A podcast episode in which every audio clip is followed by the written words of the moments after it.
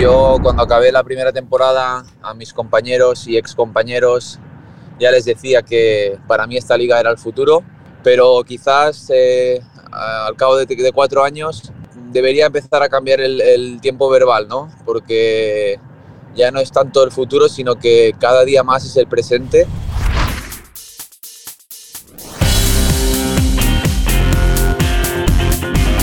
Fútbol de todos, con Raúl Gimós y Marcos López.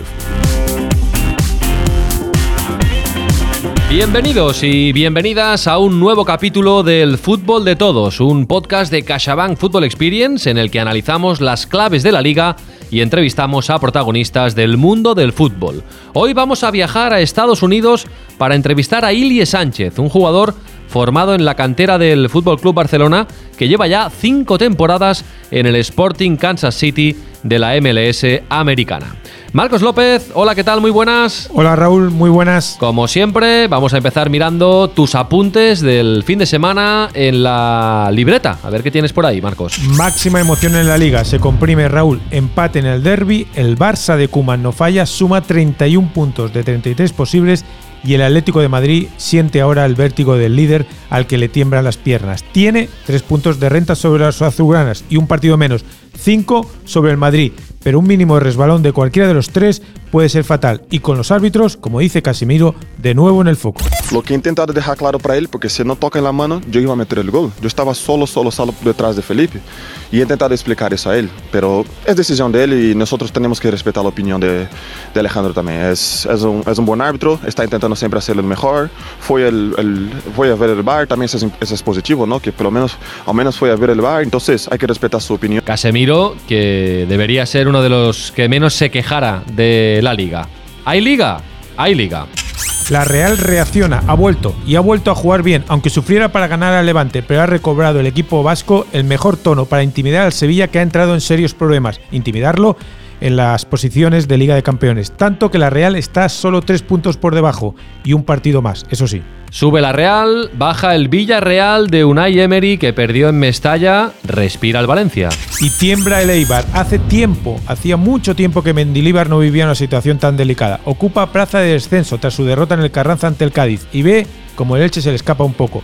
Dos puntos de distancia, avalados además por la esperanza que ha proyectado Fran Escribá al cuadro ilicitano. Perdieron Huesca y Eibar, ganó el Valladolid, el Elche también se escapa, pero queda mucho y hay mucha igualdad en la zona baja de la clasificación. Y en segunda división Raúl ha entrado en problemas el español. No es algo puntual, si se abre el foco se detecta que solo ha ganado dos encuentros en las últimas ocho jornadas, o sea, nueve puntos de 24 posibles. Un latifundio en una categoría donde se vive en pleno atasco, porque el Mallorca no desfallece y se aleja como líder con seis puntos de renta. Tanto por arriba como por abajo, todo está muy comprimido pero el Almería con su triunfo en Montilivi desbanca al español de las posiciones de ascenso directo. Y esta semana, que es la semana del 8M, vamos a echar un ojo también a la Liga Femenina, Marcos. Como siempre, gana el Sevilla al Valencia 1-2, no falla nunca el Barça con el debut.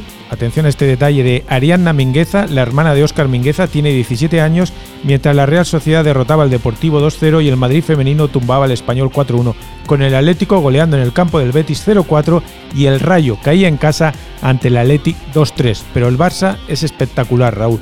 18 partidos, 18 victorias, 90 goles a favor y 3 en contra. ¿Conseguirán acabar la liga ganando todos los partidos? Es una de las preguntas de la temporada.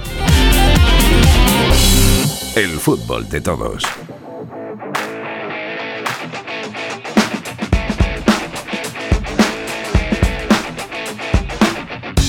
Llegó el momento de saber qué es lo que más nos ha gustado y lo que menos nos ha gustado de la última jornada. ¿Preparado, Marcos? Preparado. Venga, va, empieza. Me ha gustado el descaro de Ilais. Ilais Moriba, 18 años, talento, personalidad y sobre todo carácter. Más allá del soberbio gol que marcó en Pamplona, queda la imagen de un chico alegre, capaz de tener a Messi a su lado y no darle la pelota en un gesto de necesaria rebeldía futbolística. Hay vida en la masía. Ansu, Araujo, Mingueza, Ricky y ahora Ilais.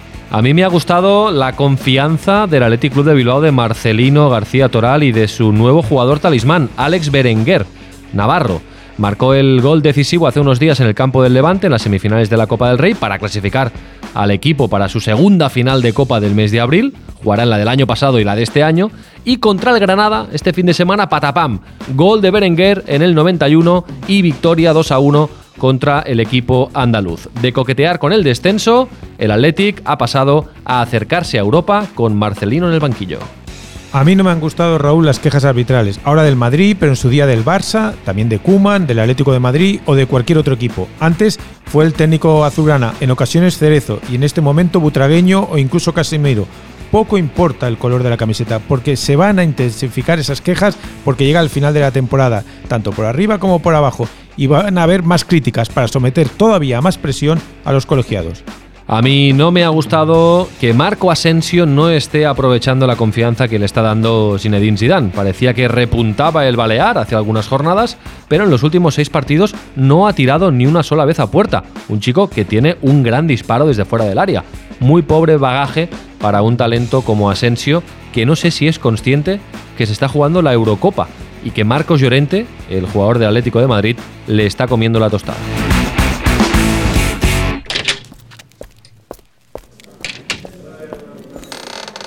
Avanzamos en el fútbol de todos y Marcos López nos va a explicar, más allá de la Liga de Campeones, que vuelve con partidos de vuelta de los octavos de final, de qué se va a hablar esta semana en las tertulias futbolísticas. Marcos. Es inevitable pensar, Raúl, que se va a hablar de Joan Laporta, porque retorna el presidente del Barcelona fue el presidente del 2003 al 2010, el presidente del Círculo Virtuoso, y ahora, 18 años más tarde, ha vuelto a arrasar en, unas elecciones, ha superado incluso su techo electoral, ha sacado más votos en el 2021 que en el 2003, y en el fondo eh, se, va, a hablar de un proceso de reconstrucción en el Barcelona, a nivel económico, no hay ni un solo euro, a nivel deportivo, donde tiene que regenerar la plantilla, Vamos a ver si es capaz de convencer a Messi para que se quede en el Camp Nou y a nivel social después de todo el escándalo del Barça Gate. Por eso se hablará de la liga, de cómo se ha comprimido la clasificación, de cómo Atlético, Barça y Real Madrid van a pelear por el título, de la lucha por el descenso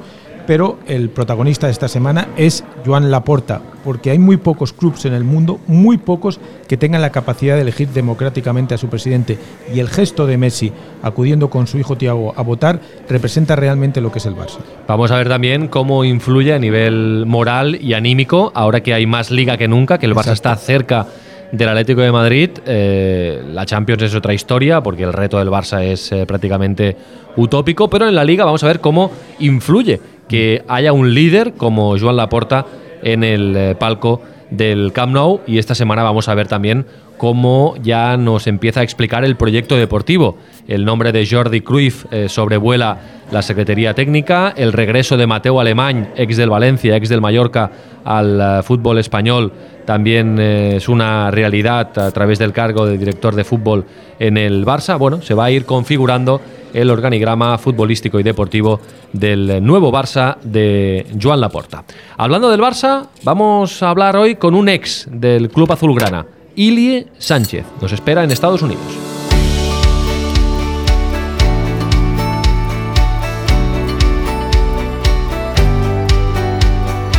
El fútbol de todos, un podcast de CaixaBank Football Experience. Ilie Sánchez, Barcelona, del 90. Antes de recalar en el Barça como juvenil, pasó por el Blanc, el Catalonia, el Poplasec y el Cornellà. En la temporada 9-10 subió al Barça B, equipo en el que jugaría 5 años y llegaría a ser capitán en Segunda. En 2014 se fue al Múnich 1860.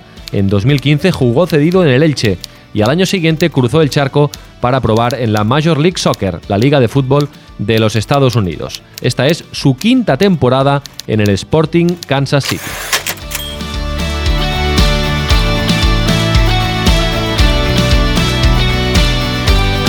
Hola Ilie, ¿qué tal? Muy buenas. Muy buenas. Y muchísimas gracias por estar hoy con nosotros en el fútbol de todos. Bueno, es tu, tu quinta temporada ya en Estados Unidos. Eh, imagino que ya súper adaptado al American Way of Life. Sí, eh, al final vine aquí para jugar al fútbol. Me encontré muy bien desde el primer día y bueno, tanto dentro como fuera del campo, eh, puedo decir que me he adaptado muy bien. ¿Cómo es? Eh, vamos a hablar de dentro del campo. ¿Cómo es el fútbol que se juega en Estados Unidos?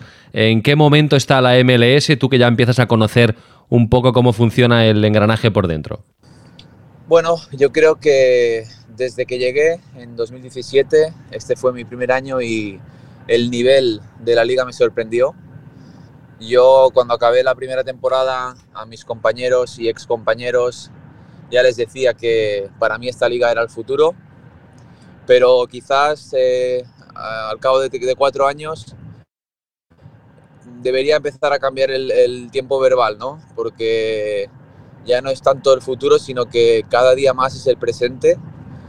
Y bueno, aparte de nivel de instalaciones, de seguimiento, de posibilidades que tenemos aquí, eh, yo creo que el nivel ya es una realidad y, y bueno, y con la perspectiva de seguir creciendo. Así que sorprendido desde el principio, pero a día de hoy muy contento de, seguir aquí. En realidad, Ilie, tú ya te quisiste ir a Estados Unidos antes del fichaje definitivo, ¿verdad? Yo tuve eh, una propuesta por parte de, este mismo club, de Sporting Kansas City, y de otro club de la liga eh, cuando estaba jugando en Alemania pero en ese momento acababa de firmar allí y no era una buena, si no decisión, quizá, eh, bueno, no quedaba muy bien el hecho de, intentar una salida para, para, Estados Unidos. Pero sí, es una liga que quizá es más que la liga ha venido hacia mí que yo eh, estuviera siguiendo la liga porque sinceramente antes de llegar aquí no, no conocía mucho el funcionamiento ni había visto muchos partidos, pero pero tuve propuestas y, bueno, en ese momento no, no, surgió, pero al cabo de dos años eh, pude venir para aquí. Tú, Ilie, te formaste en, bueno, en diversos equipos de, de la zona de, de Barcelona, eh, principalmente el, el, Cornellá y el, y el Barça, y eh, acabas saliendo del, del, Barça en 2014 para, para, ir a Alemania. ¿Cómo es ese momento de, de salir del Barça y eh, imagino que es un momento importante ¿no? a nivel vital y decir, bueno, eh, voy a ser futbolista, voy a vivir del fútbol y ahora me voy fuera y bueno, luego ya veremos. ¿Cómo, cómo viviste ese momento? Porque eras joven, eh, bueno, ¿cómo, lo viviste? Bien, yo creo que esto suena muy, quizá muy duro decirlo, pero yo creo que me equivoqué porque si más bien el, cuando yo llegué al Barcelona yo tenía 15 años y al cabo de dos años eh, logré subir al Barça B con, Luis Enrique, que me dio la oportunidad.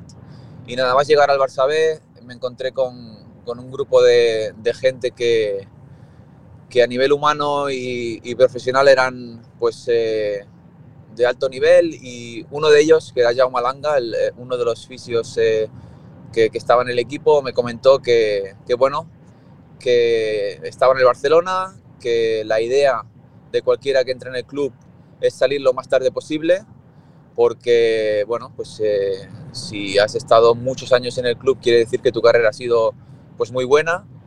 Y yo me fui eh, del Barcelona, pues, eh, como quien dice, perdonando, ¿no? O, o, pagando por irme porque me quedaba un año de contrato y decidí que yo ya había hecho todo lo que, lo que podía en el club.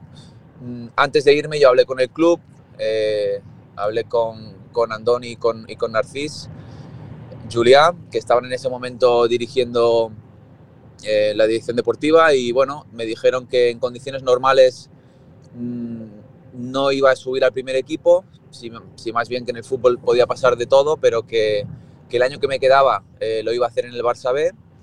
Y yo eh, recientemente había terminado una temporada en el Barça B donde había jugado todos los partidos, había sido capitán del equipo y habíamos quedado terceros con, con Eusebio haciendo una gran temporada. Entonces yo entendía que ese era el momento para mí eh, de que si no, podía, no podía dar el siguiente paso, que era el, último y el más difícil, que es subir al primer equipo, entonces eh, debía irme.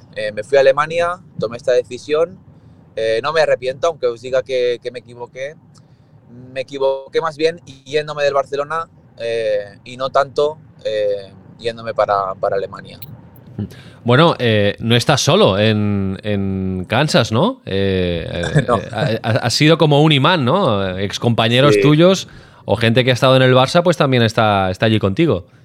Sí, sí, yo creo que el imán ha sido el entrenador, Peter Bermis, que en su día jugó en el Figueras, aprendió de la cultura catalana, de, del fútbol catalán y, bueno, es un enamorado del, Barcelona y, creo que de, sus jugadores, así que, que desde hace un tiempo ya se viene fijando en, en jugadores de nuestro perfil.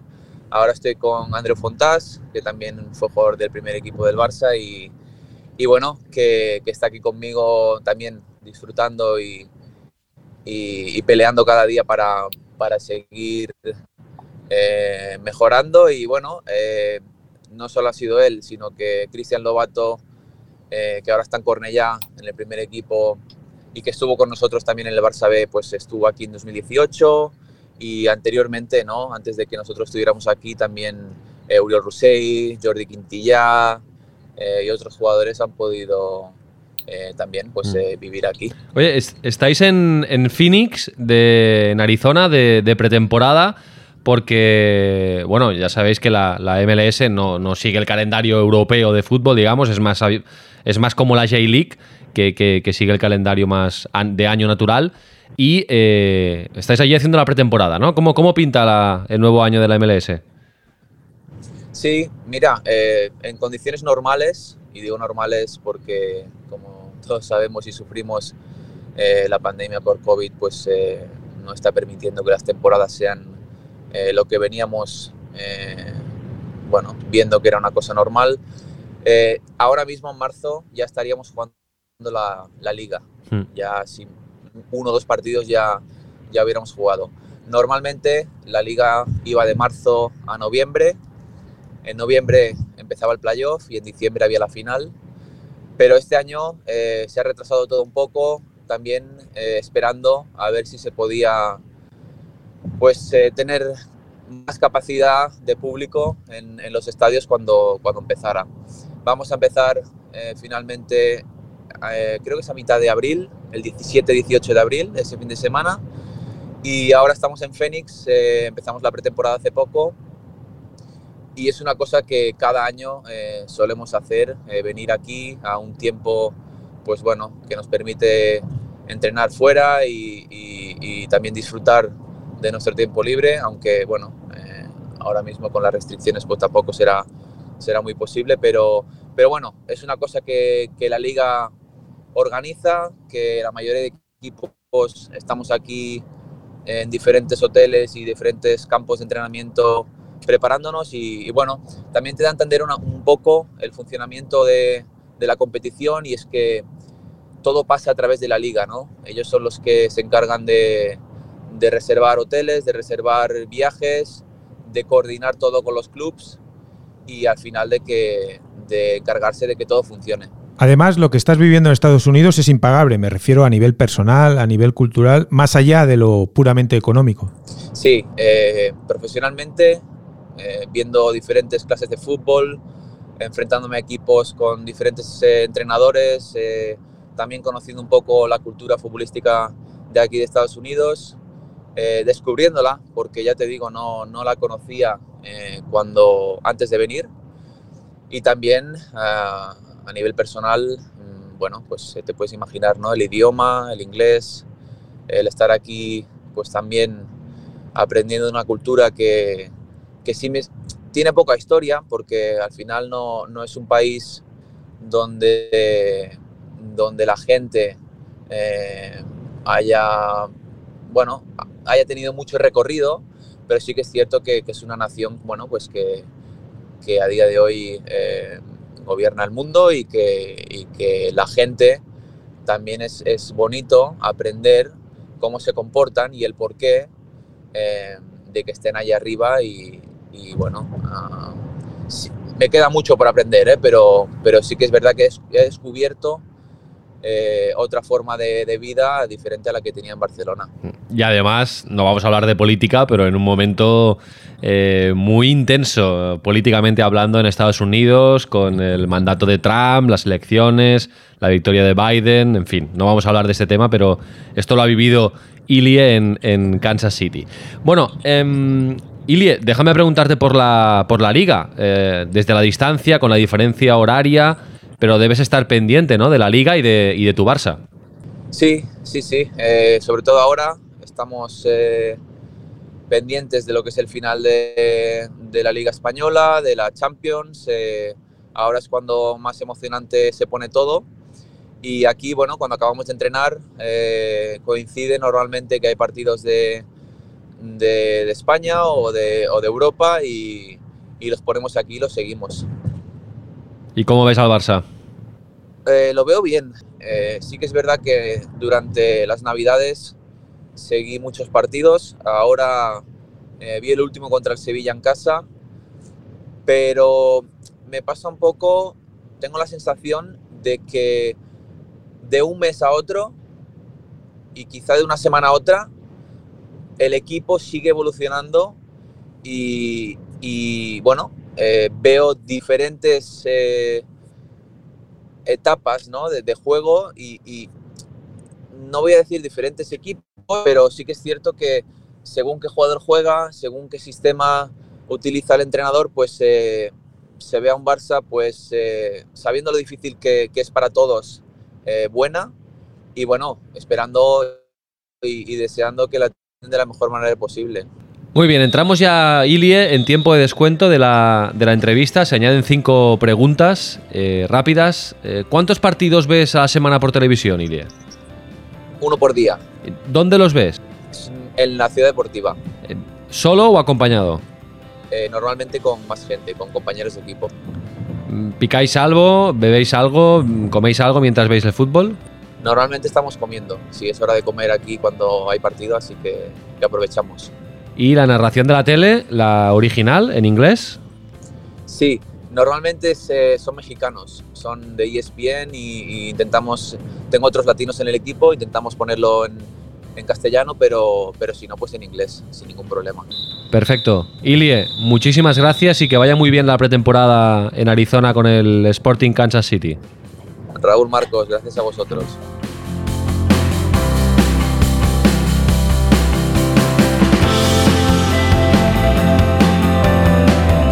Ilie Sánchez, protagonista hoy en el fútbol de todos, un protagonista desde Estados Unidos que demuestra que la vida, Marcos, no se acaba en el Barça ni en el fútbol español. No, no, ni mucho menos. Además, se fue a Alemania, tuvo la posibilidad de reconstruir su carrera y fíjate ahora dónde, dónde nos ha atendido en Estados Unidos establecido deportiva y personalmente de una manera muy sólida y, y, y, además abriendo camino a antiguos compañeros del Barça que, que están jugando ahora con él un futbolista con discurso y un testimonio muy interesante. Marcos, ¿para quién es el aplauso de la jornada en Segunda División? Para la estabilidad del Mallorca, 18 puntos de 21 posibles, superando además Raúl la única derrota que ha tenido en este tramo de solvencia. Perdió contra el Español en casa, pero ni tan siquiera lo ha notado. Todo gracias a la fortaleza defensiva construida por el técnico Luis García Praza. Un gol ha recibido en los últimos 270 minutos. Esta semana tenemos eh, Champions con el Barça y el Sevilla, Marcos. Dos equipos se juegan su futuro. El Sevilla en Dortmund, 2-3 de la ida en el Sánchez Pizjuán y luego el Barça juega en París con el contundente y cruel 1-4 del Camp Nou como losa, en principio, casi insalvable de superar. Tenemos Champions y también un partido importante. Recupera el partido que tiene pendiente el Atlético de Madrid el miércoles Athletic de Madrid, Athletic Club de Bilbao. Y en segunda división, ¿qué destacamos del fin de semana, Marcos? Un atractivo Sporting de Gijón Mallorca, sin olvidar el Castellón Sabadell, con el Almería midiéndose el Alcorcón y el Español que viaja al campo del Mirandés, obligado a no fallar para evitar que se prolongue esa crisis que ha desatado una corriente de nerviosismo en el mundo perico. El martes que viene repasamos cómo han ido todos estos partidos en el fútbol de todos. Cuídate, Marcos. Un placer, hasta el martes. Recordar que nos podéis escuchar y seguir en los canales de CaixaBank Experience, donde podéis recuperar todos los capítulos del fútbol de todos. Hola, soy Antonio Hidalgo y este es el fútbol de todos. Hola, soy Leia Alexandri y este es el fútbol de todos. Nos vamos y hoy lo hacemos escuchando al periodista del diario Marca, Miguel Ángel Lara porque nos gusta escuchar a todo el mundo hablar de fútbol, porque nos gusta el fútbol de todos.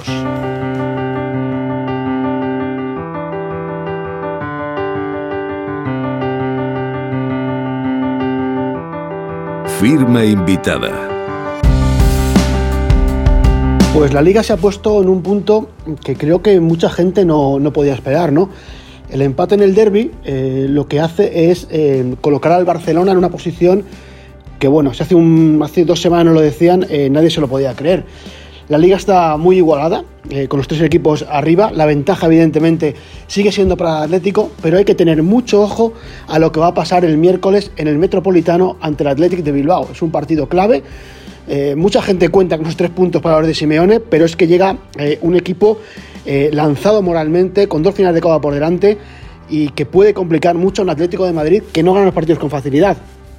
Después de esta jornada, con el empate a uno en el, en el Metropolitano, en el Derby, y la victoria una vez más del Barcelona, que envía cada vez mejores señales, creo que se nos dibuja un panorama apasionante para un final de liga que yo por lo menos eh, no contaba con él. Yo esperaba una liga mucho más eh, rojiblanca a estas alturas de lo que es y me parece que va a ser absolutamente apasionante lo que ocurra de aquí hasta el final de liga. Fútbol de todos, un podcast de CaixaBank Football Experience.